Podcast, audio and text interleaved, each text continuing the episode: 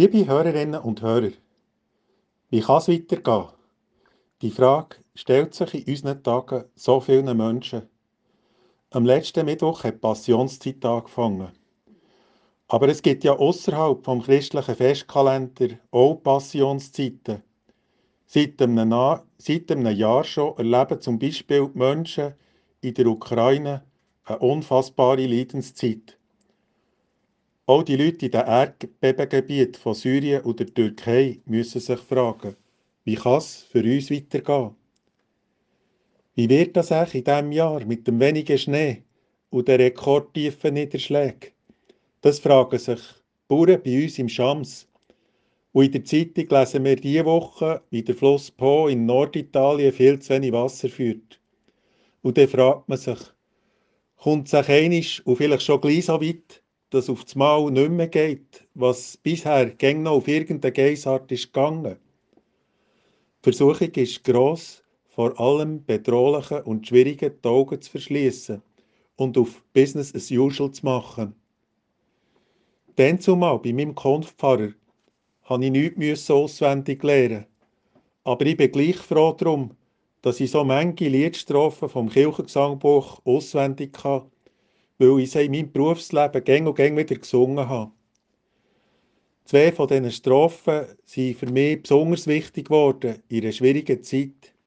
Ich habe mich dann fragen, wie kann es jetzt für mich weitergehen?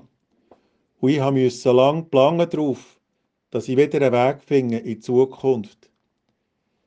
Die Liedstrophen sind ein Gebet und die erste geht so.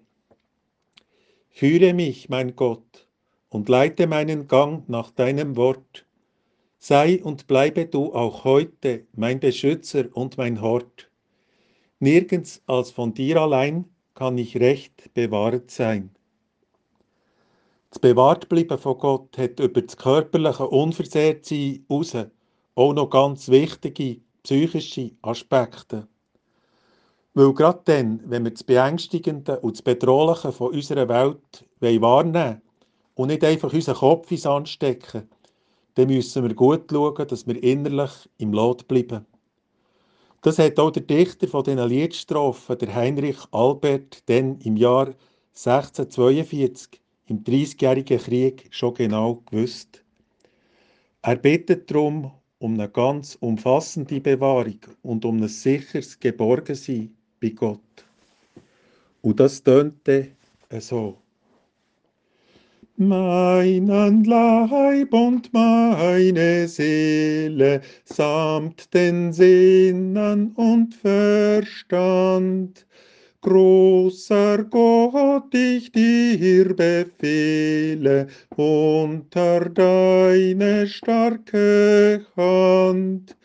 Du, mein Schild, mein Ehr und Ruhm, Nimm mich auf dein Eigentum.